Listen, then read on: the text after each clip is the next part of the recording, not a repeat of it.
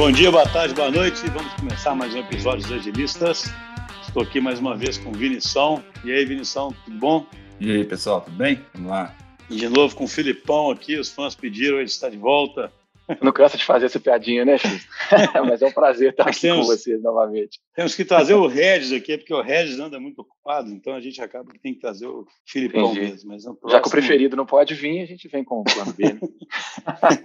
então, hoje nós vamos é, falar sobre um assunto que remete a um episódio nosso bastante escutado. Né? A gente tem um episódio que a gente intitulou aí de The First Fucking Step, né? Vai ter que botar um bip aqui, né, quando eu falar o fucking step. Mas a gente tem um episódio que gravamos com esse nome, que a gente brinca muito. Por que, que a gente deu esse Na nome? Verdade, né? é fucking first step. Eu falei The First, como é que eu falei? The First Fucking Step. ah, mas no, no, filme americano, os caras botam essa palavra onde eles querem, né? Então, sempre dá certo, né? O fato é que o, o que a gente queria nesse episódio, que a gente fica falando com essa menção de The Fucking First Step, é tipo assim, fazer um convite à ação, né? Fazer um convite a, a começar a misturar o café com leite dentro daquela metáfora que a gente faz de, de que a transformação acontece continuamente, né? Com experimentação no presente, trazendo o futuro para o presente, vendo o que, que dá certo, vendo o que, que não dá certo, mas é uma transformação contínua, uma mistura né, que você vai sempre fazendo. Então, o grande objetivo daquele episódio é um convite à ação e aí não existe uma prescrição, mas uma coisa que a gente costuma falar muito é que nesse convite, a ação dos maiores desafios que tem é fazer um squad de verdade existir, né? Um squad de verdade, ou seja, um squad que realmente tem um propósito de longo prazo, que foca em entregar valor, que tem todos os recursos necessários para poder ser realmente autônomo e tem espaço para ser autônomo verdadeiramente.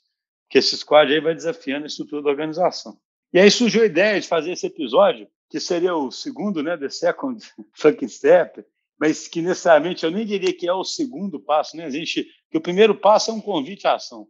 Não existe um segundo passo específico, mas a gente vai explorar aqui hoje algumas possibilidades de caminhos para quem já começou essa movimentação, né? Ah, eu comecei aqui a tentar, eu imagino que quase todo mundo vai começar tentando fazer um squad de verdade, sabe, algum âmbito, né?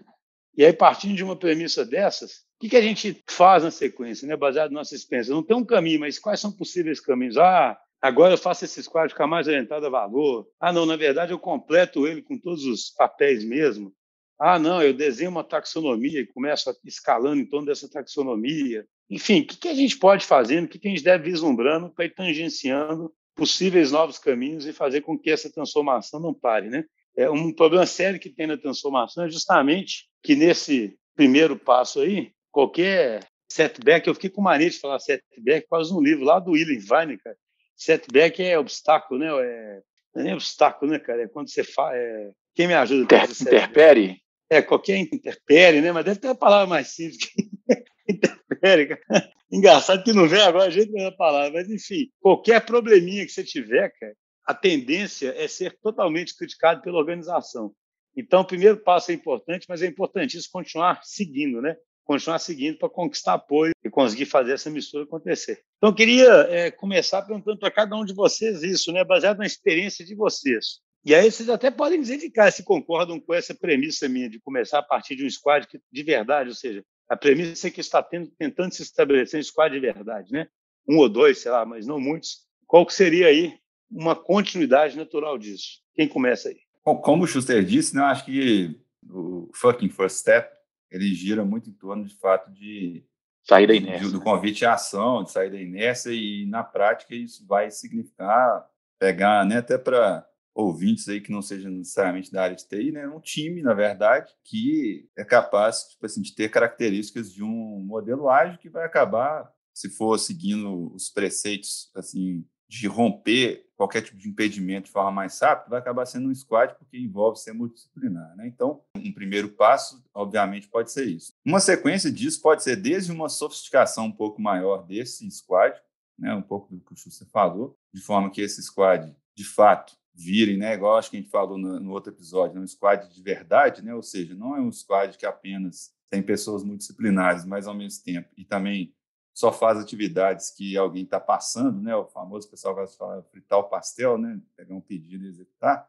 Esse time passe também, de fato, a se orientar por algum objetivo de, de negócio, de fato. Tipo assim, a, gente está imbuído aqui de aumentar a receita de alguma coisa, de fazer algum tipo de otimização, de aumentar o rating de determinado ativo digital, coisas do tipo. Então, assim, um, uma, uma, sequência pode significar esse tipo de coisa, né?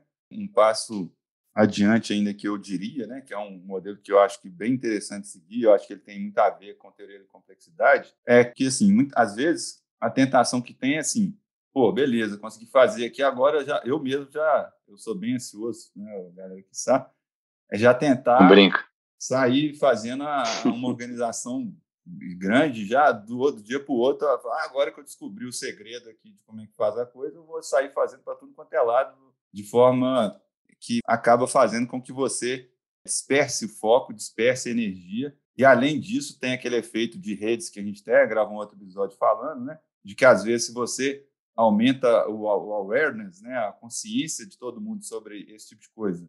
Mas, na verdade, as pessoas olham para o lado e não vê muitas pessoas fazendo, executando aquilo ali. Na verdade, você vai gerar uma espécie de detração, né? Igual a gente deu o exemplo lá no outro episódio do Google Plus, né? Então, assim, eu acho que a primeira coisa a ser feita é ter um pouquinho de calma e trabalhar muito mais a efetividade do que a eficiência. O que eu quero dizer com isso?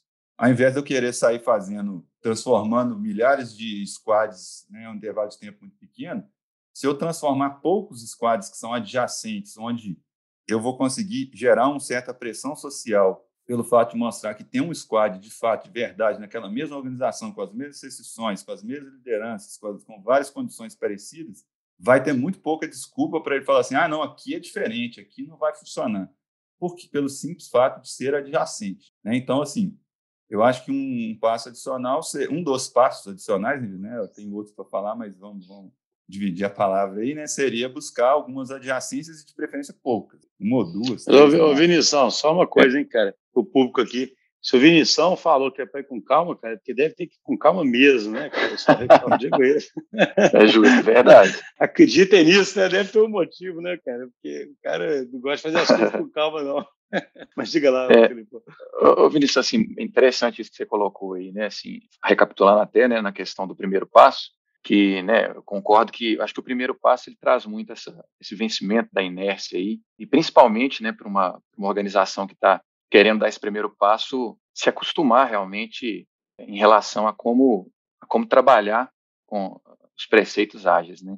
E, e, aí você começou a falar, e muito, você usou muita palavra adjacência para pautar a evolução, né, ou a escala, aí, o segundo, terceiro e quartos passos. Eu acho realmente, assim, até por experiência, um aprendizado que a gente teve aqui, é, eu acho que essa, essa forma de evoluir através das adjacências né, é, é, realmente interessante. E uma coisa que a gente faz aqui, você vai lembrar bem, né, Vinição, é começar a, a dar esses segundos passos, tentando orientar os squads de uma forma que eles comecem a ter uma simbiose com a cadeia de valor, né? Porque se você começar a montar uma cadeia de valor aonde a existência do squad começa a fazer sentido com a forma como o negócio opera e você começar a preencher é, essa cadeia de valor com squads de verdade, de verdade, e principalmente tentando acertar essas adjacências, eu acho que vai ser mais fácil que essa cultura vá se propagando. Né? Uma coisa que eu diria que seria, concordo muito com o Schuster, né, que não existe uma receita de bolo, né, ele pode existir vários passos, mas uma forma seria se orientar pela cadeia de valor para ir preenchendo com squads responsáveis por etapas dessa cadeia de valor.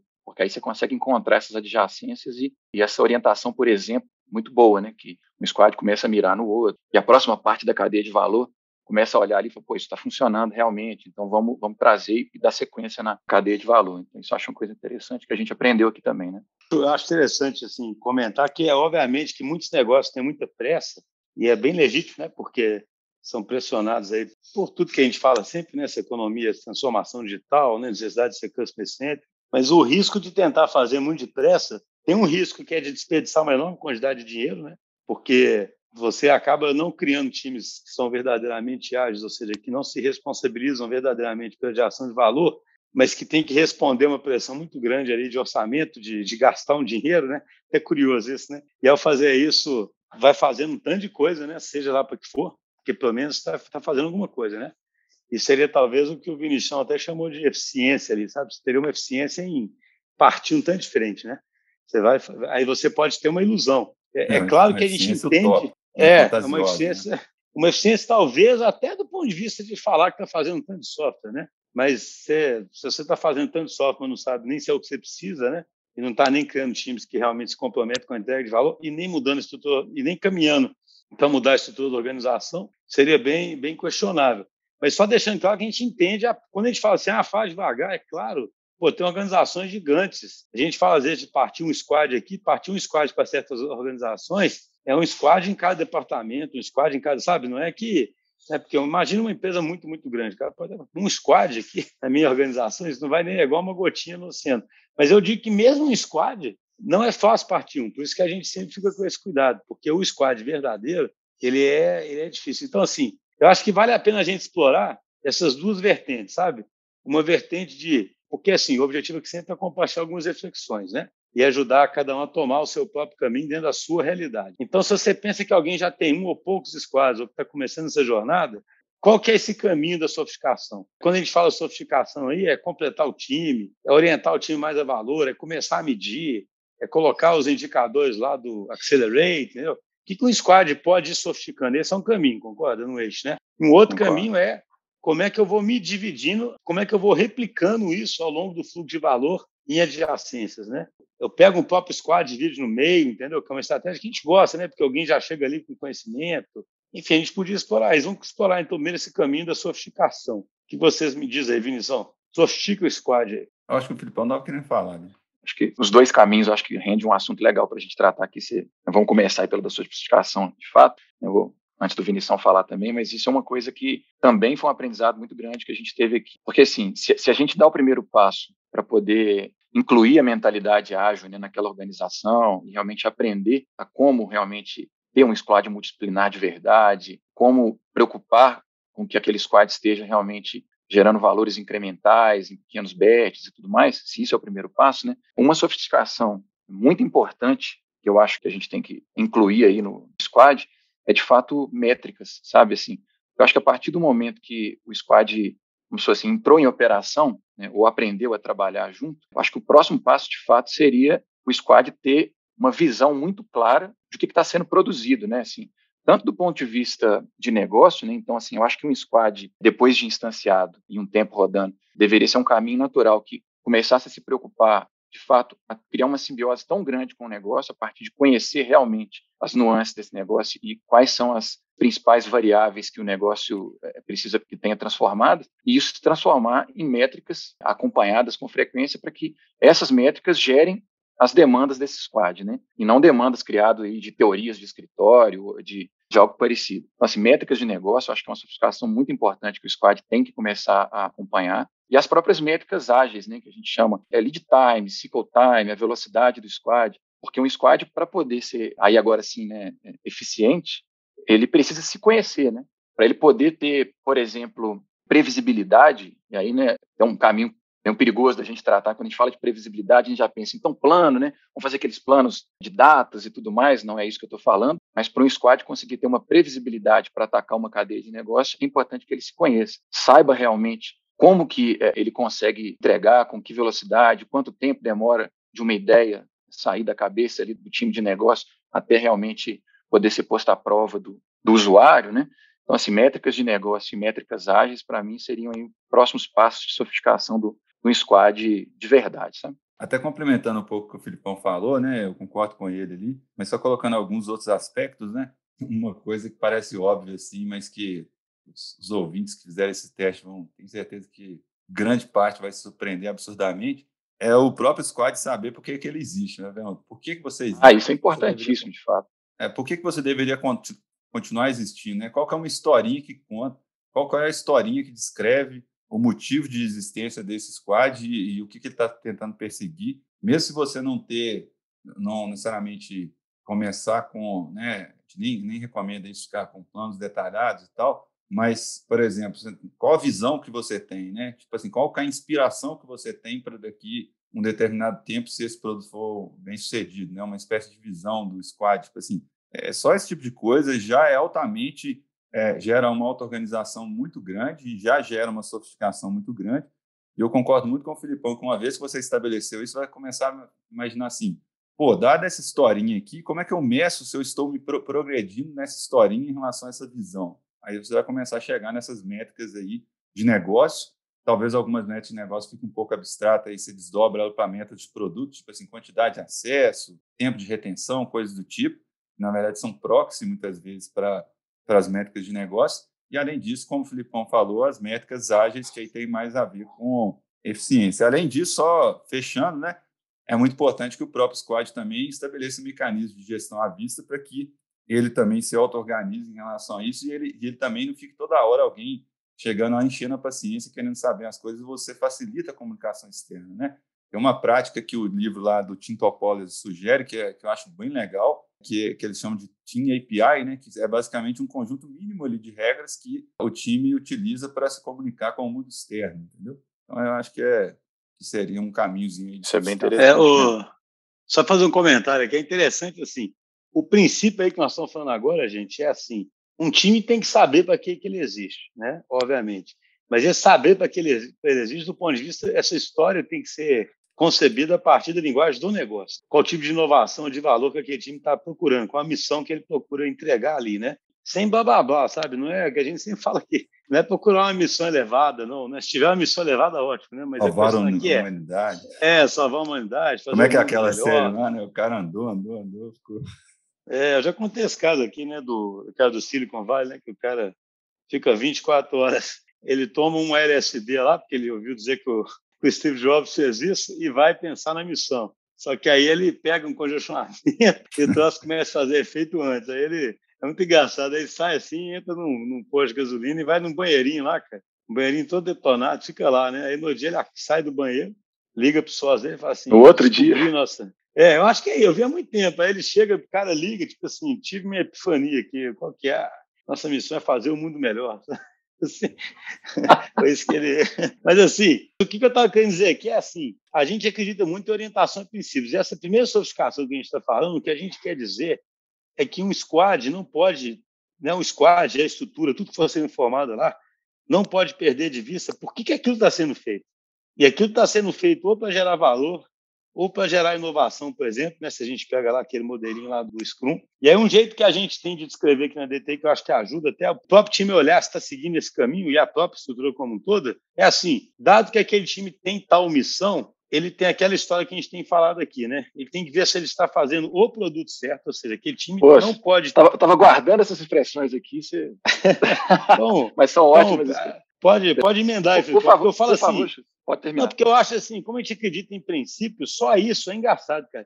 Só esse elemento de auto-organização, assim, squad, primeiro o squad, depois o âmbito da estrutura como um todo, mas primeiro o próprio squad fala assim, cara, vocês, time, não podem perder de vista que vocês têm que fazer o produto certo, que seria essa questão de né, saber medir e saber se as hipóteses que estão sendo delineadas estão sendo confirmadas, etc saber se está fazendo certo o produto, ou seja, se aquele produto vai ser um produto escalável, vai ser um produto que vai atender os requisitos funcionais né, que são necessários à organização, e finalmente se a estrutura por trás disso está comportando isso tudo. Né? Então, assim, no fundo, o que a gente está falando é o seguinte, esse caminho da sofisticação é um caminho de reflexão contínua, que não, porque, cara, é, a gente faz isso aqui o tempo todo.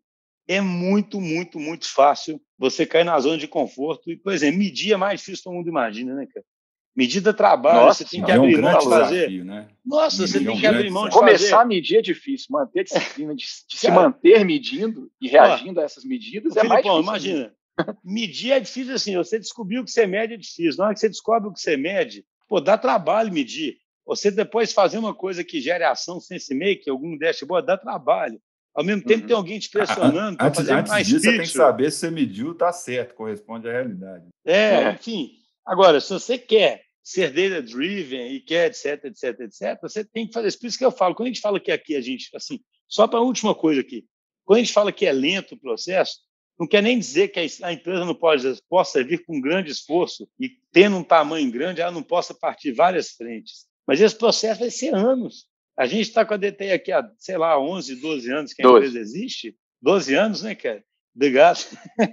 Aí você imagina, a gente vê como que para fazer uma mudança acontecer, né, cara? Você tem que fazer, insistir, insistir, insistir, sabe? A mudança profunda mesmo, que fica enraizada na organização, que é o tipo de mudança necessária para essa empresa ser capaz de competir com uma nativa digital, ela é lenta pela natureza dela, é um hábito, é igual incorporar um hábito, né, cara? Uma pessoa, você vai ter que fazer aquilo, fazer, fazer, insistir, insistir. Aí um dia, é que eu acho super legal naquele um dos livros, o cara fala, tem um ponto de não retorno. Um dia, na hora que você assusta, tá todo mundo fazendo tal coisa, você não sabe nem explicar mais por que todo mundo está fazendo aquela tal coisa. Virou, né? Agora é o normal da empresa, né? É nesse sentido quantos, que a quantas é vezes a gente porque... viu isso acontecer aqui, né? Ó, a gente, na hora que você, de repente você olha, cara, fala, putz, é qual a mudança de fase, né? Você fala, agora está acontecendo tal coisa e, e é o comum aqui. Mas, enfim, Completa aí, Filipão. Assim, eu gosto tanto dessas expressões, essas duas expressões, né, assim, eu queria só mais é pôr para reflexão mesmo, né, porque quando você falava assim, eu, eu acredito nisso, sabe?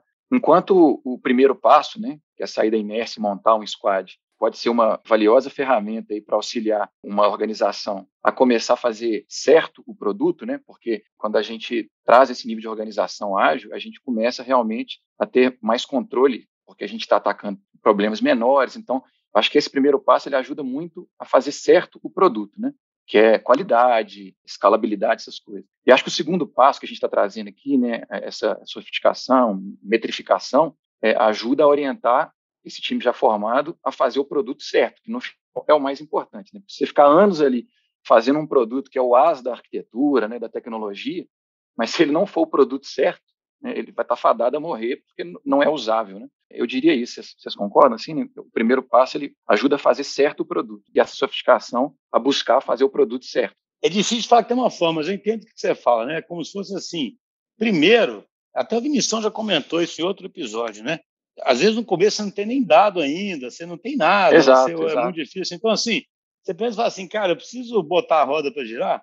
Não tem um time coeso aqui que consiga entregar com qualidade, entregar com cadência, e consiga ter, começar a desafiar a organização para ter autonomia, começa a gerar umas tensões aí para a gente saber exatamente os papéis que tem que estar lá dentro mesmo, as regras do jogo. Mas não Isso. pode esquecer que esse time ele pode até ficar bom para fazer software, mas o objetivo dele não é em fazer software em si, né? O Exatamente. dele é gerar é, valor, é, né, cara? É então, isso que assim, eu quis dizer. É engraçado, né? Assim, a gente na vida, isso até acho que ponto pessoal, né? É muito fácil se perder mesmo, né, cara? Porque assim, falando assim, parece tão óbvio, né? Mas é você pode se apaixonar, né? Com, com, com, ah, pô, eu estou fazendo aqui um produto digital do caralho, né? Desculpa, é um bip aí também. é, e você pode se apaixonar com essa situação, né? Não, é facílimo, né? De apaixonar com a tecnologia, não é de medir, ficar exagerando no framework de medição. Por isso que eu estou falando assim, o princípio orientador ali é não esquecer que você está fazendo uma transformação onde, no final das contas, a empresa vira Sense Responde porque ela tem vários times que são capazes de sentir responder. É isso que você está procurando. Então, a liderança, que a gente fala que age tão obliquamente aí, em vez de agir direto, ela tem que ficar o tempo todo refletindo assim, nós estamos caminhando é para isso. Né? Eu tenho times, não adianta de repente você ter 10 times e os 10 times são tirador de pedido, igual o Vinição falou ali, sabe? Isso não vai resolver a vida da empresa. E é fácil ter isso, né, gente? A gente sabe disso. É fácil ter organização que falou que botou 20 times para funcionar e os times ainda são tipo fabriquinha de software ali, sabe? Não vai ser isso mais, que vai ganhar o jogo, né, cara? É, e o mais engraçado disso aí, né, que às vezes muitas empresas também buscam um caminho aí de eficiência em relação assim a buscar redução de gasto, com esse tipo com, com o digital também, né, para não ficar um, oba-oba danado. Só que nesse modelo aí, na verdade, você está fazendo uma série de coisas ali que não serve para nada, né? Então, é, chega a ser hilário nesse sentido, porque talvez se você tivesse com algumas poucas práticas ali de fazer teste, de montar hipóteses, talvez você conseguiria economizar de um jeito muito mais inteligente. Então, agora eu queria só entrar num outro assunto, que a gente já, já falou bastante disso. Então, é como se fosse assim, partes de algumas frentes, e ainda até considerando que elas estão mais ou menos independentes, você está com uma preocupação com que aquelas frentes é, tenham essa reflexão contínua, né? Se estão fazendo produto certo, se fazem certo produto, etc. Agora, um outro ponto que eu acho fundamental falar é assim, quando você começa a escalar e ampliar, vamos supor que você faça uma taxonomia, e começa a orientar mais esses quadros em torno do fluxo de valor, o problema de garantir que vários times estão trabalhando bem, entregando valor, etc., ele é diferente do problema de fazer um time. É, assim, eu acho super interessante isso.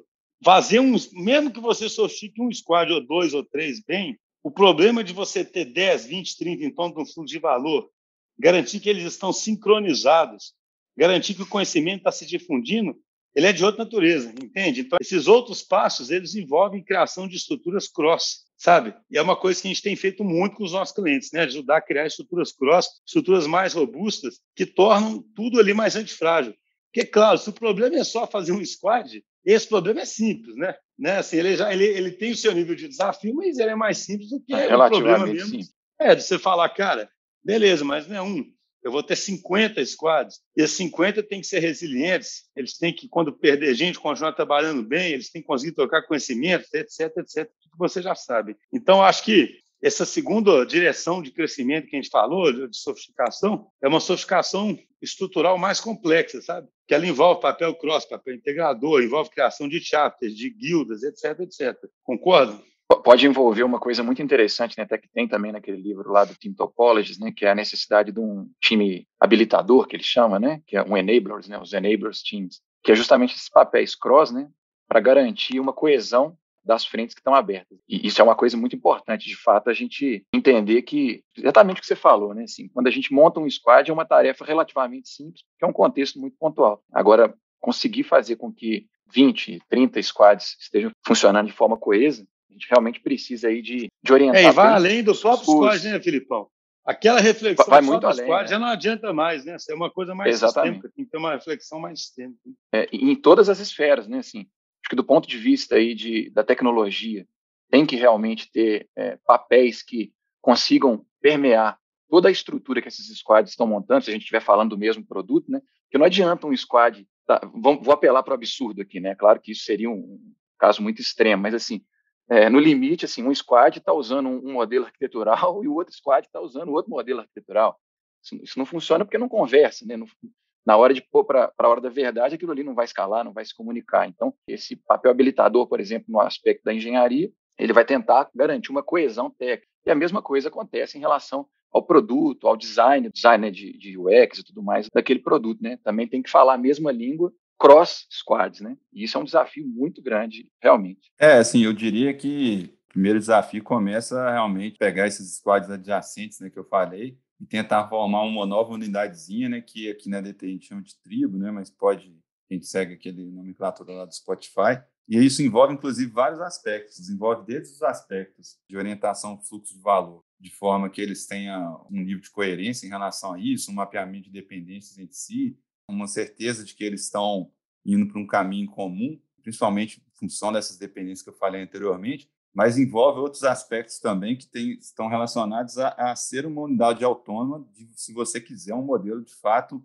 bastante centralizado, que é o modelo que a gente segue. Né? Então, assim, essa estrutura ela começa a ter um pouquinho mais de visão de, de médio e longo prazo, se você comparar ela com os squads. Então, elas passam a ter outras propriedades que emergem. Né? Por exemplo, elas passam a ter uma necessidade maior de gestão de pessoas, de poder fazer o staff, né? recrutamento, gestão, às vezes, até do bem-estar das pessoas, até financeira também.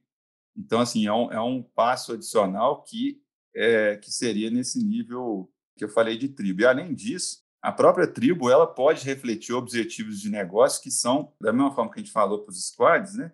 objetivos de negócio que são de algum fluxo maior dentro da organização. E, além disso, né, colocando os aspectos técnicos, essas unidades, para que elas tenham uma autonomia de fato, elas também têm que ter, igual eu falei, o time API, né? Elas também têm que ter umas regras de convivência externas, de forma que elas possam ter autonomia, mas elas não quebrem contratos pré-estabelecidos com unidades externas, né? Então, se você for partir para um modelo mais orgânico, mais de fato ágil, esse tipo de estrutura ela começa meio que parecer como uma estrutura quase que de mercado, de forma que, por exemplo, assim, você no mercado, por exemplo, se você vai consumir um produto que é construído por um squad externo, eles têm regras deles. Eles não vão, por exemplo, assim, eles vão falar que determinado horário vai ter um shutdown de, de, de um intervalo de tempo. Eles vão estabelecer que determinadas comunicações são assíncronas exatamente para eles terem autonomia de ter uma interferência interna, por exemplo, para fazer uma sanitização de um banco de dados, entendeu? Então, isso envolve tanto aspectos ali de pessoas, né, de produto, né, que tem a ver com essa questão do fluxo de valor, mas também envolve outros aspectos técnicos que viabilizam com que aquele negócio vai se tornando um, um organismo vivo que depois vai virando uma organização maior. Ô, ô Vinição, assim, deixa eu roubar o chapéu do Schuster aqui, pagar de robusto aqui, né? Que, na verdade, eu queria sua opinião sobre uma coisa, que eu sei que você tem opinião em relação pô, a isso. Pô, isso não é permitido não, cara. Isso aí não, é, não é errado, né? É, Já pensou aquele podcast de agilismo que não deixa alguém fazer uma pergunta, né? Tava no é, roteiro, mas, assim não, cara. Eu gosto de me ater o roteiro. Poxa, não, realmente, assim, eu te conhecendo, acho que eu vou te causar uma, uma ansiedade muito grande se eu fizer isso. mas eu, eu, queria colocar o seguinte: nessa linha né, de sofisticação estrutural que a gente acabou de, de abordar aqui, e eu sei que existe um debate opinativo muito grande em relação a isso que eu vou falar. Como que você acha que assim a formação é, desses squads ela deve se dar do ponto de vista de em torno de que eles deveriam se organizar, né? Exemplo, você acha que faz sentido um squad ser formado ao redor da, da de uma tecnologia ou o squad ele deveria ser do início ao fim, né? O que, que eu quero dizer? Por exemplo, faz sentido ter um squad que atua só com o front-end de um produto e um squad que atua só com o back-end do produto? Ou faria mais sentido os dois squads se orientarem de forma é, full stack em relação muito mais a uma, uma feature, uma funcionalidade, uma, uma parte da cadeia de negócio e atendê-la de ponta a ponta, era a palavra que eu estava querendo lembrar. O que, que, você acha sobre isso aí? Assim, quem sou eu para ter opinião absoluta e, e, que reflete a verdade universal sobre isso, né? Mas eu... Pô, achei que você acho... tinha. Pô, engraçado, eu achei que eu... você estava comentando assim, eu tenho uma opinião absoluta e que reflete a verdade universal. Eu falei, nossa, agora o Vinicius está contundente. É, não, não, é o contrário, né? Assim, mas, assim, não, então, eu, achei, eu tava... A minha crença em relação aos princípios do agilismo que a Veta, inclusive com a descentralização e com a multidisciplinaridade, eu acho que não faz tanto sentido isso não, né? Porque senão a gente volta para um modelo mais reducionista da coisa, né? Do tipo assim, departamento, né? né? É, então, assim, eu acho que não faz muito sentido é, ter esse Isso é tão comum, tipo. né, cara? É, é, então, eu fiz a provocação por justamente é. por ser muito comum essa divisão, né? Sim. A gente vê muitas organizações É porque tem muita gente que adora se especializar, né? Não gosta de ser full mas você pode, mas você pode pelo menos criar um squad que tem os dois papéis, né, cara? Sabe? É, às vezes o, indivíduo ali, não né? precisa ser full stack, mas o squad eu acho que é. deveria ser. É, é. Sim. Exatamente. Porque você bota os caras no jogo, né? Importante é isso. Outro dia eu tava. Você traz propósito, né? Ouvindo... Porque ele sabe que ele tá fazendo uma coisa que vai. Cara. Ele entende assim, o início e o fim daquela coisa, né? Outro dia aqui no, no, no Agilista saiu um pedacinho, né? Um, daquele episódio lá sobre o The Mini Revolution, sabe? Líder transcendental, né? E aí foi até legal, eu tava ouvindo, lembrando, né, cara? Assim, no fundo, né? O cara falar cola que une todo mundo é ter um propósito comum, né? Esse tipo de squad acaba que não tem propósito comum. Você tem um squad de back-end e outro de front-end, né, cara? Por mais que você fale, ah, eles estão fazendo. No fundo, tem um cara ali que, se ele acha que na hora que ele acabou o back-end, acabou o problema. Mas não é isso, né, é. cara? O negócio dele não é fazer o back-end, o negócio dele tinha que ser é, assim, o valor que ele está gerando, né, cara?